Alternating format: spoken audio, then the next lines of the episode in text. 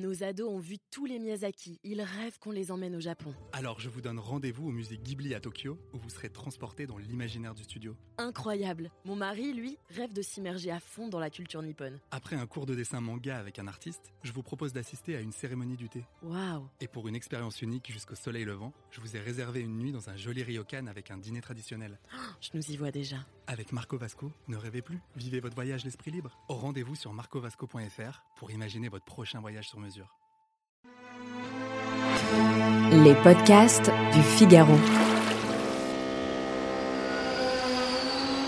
Prêt pour le décollage.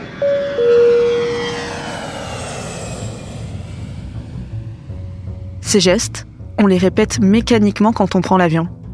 Ajuster son siège, boucler sa ceinture, rabattre sa tablette, puis mettre son téléphone en mode avion. Cette dernière consigne, le personnel de bord ne manque pas de la rappeler avant le décollage. Surtout, beaucoup d'entre nous la suivent avec assiduité, de peur qu'il y ait un problème pendant le vol. Mais que risque-t-on à ne pas mettre le mode avion? Je m'appelle Sophie Vincelot et je suis journaliste au Figaro.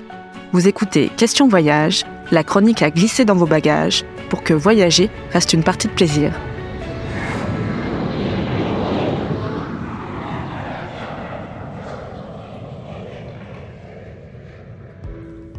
Mettre le mode avion. Le geste peut sembler anachronique tant on est connecté aujourd'hui. D'autant qu'en 2014, l'Agence européenne de la sécurité aérienne a lâché du lest sur la question. Il n'est désormais plus obligatoire d'éteindre son téléphone ou de le passer en mode avion, y compris pendant les phases de décollage et d'atterrissage. Pour autant, les compagnies aériennes n'ont pas dit leur dernier mot, et nombre d'entre elles continuent d'appliquer cette même règle. Mode avion toute la durée du vol. Mais pourquoi les compagnies nous privent de toute connexion mobile?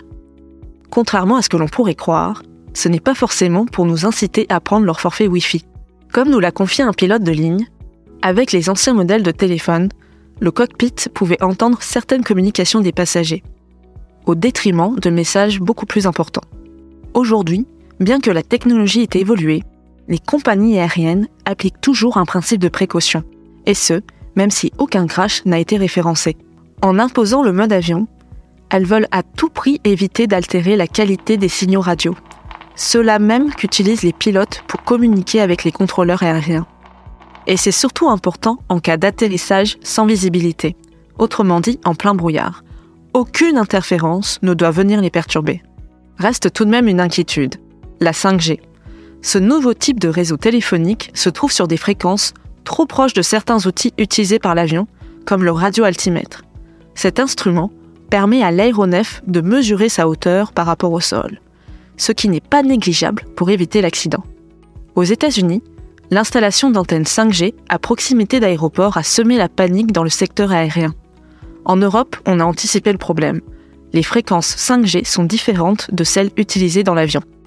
Preuve en est, à partir de juin, la Commission européenne autorisera l'utilisation de la 5G pour les avions qui circulent au-dessus de l'Union européenne. Mais les compagnies aériennes vont-elles suivre? Pas sûr. En attendant, profitons de cette déconnexion forcée, voire anticipons un autre problème. Quand on oublie de désactiver ses données cellulaires, la facture peut être salée à l'arrivée. On a quand même vu mieux comme manière de commencer ses vacances. Merci d'avoir écouté ce podcast. Vous pouvez nous retrouver sur le site du Figaro et sur toutes les plateformes d'écoute. À bientôt!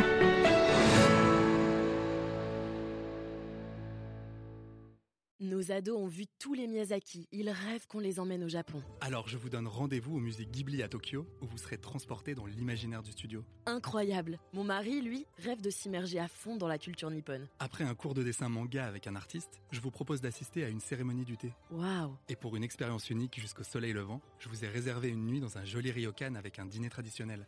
Je nous y vois déjà. Avec Marco Vasco, ne rêvez plus, vivez votre voyage l'esprit libre. Au rendez-vous sur marcovasco.fr pour imaginer votre prochain voyage sur mesure.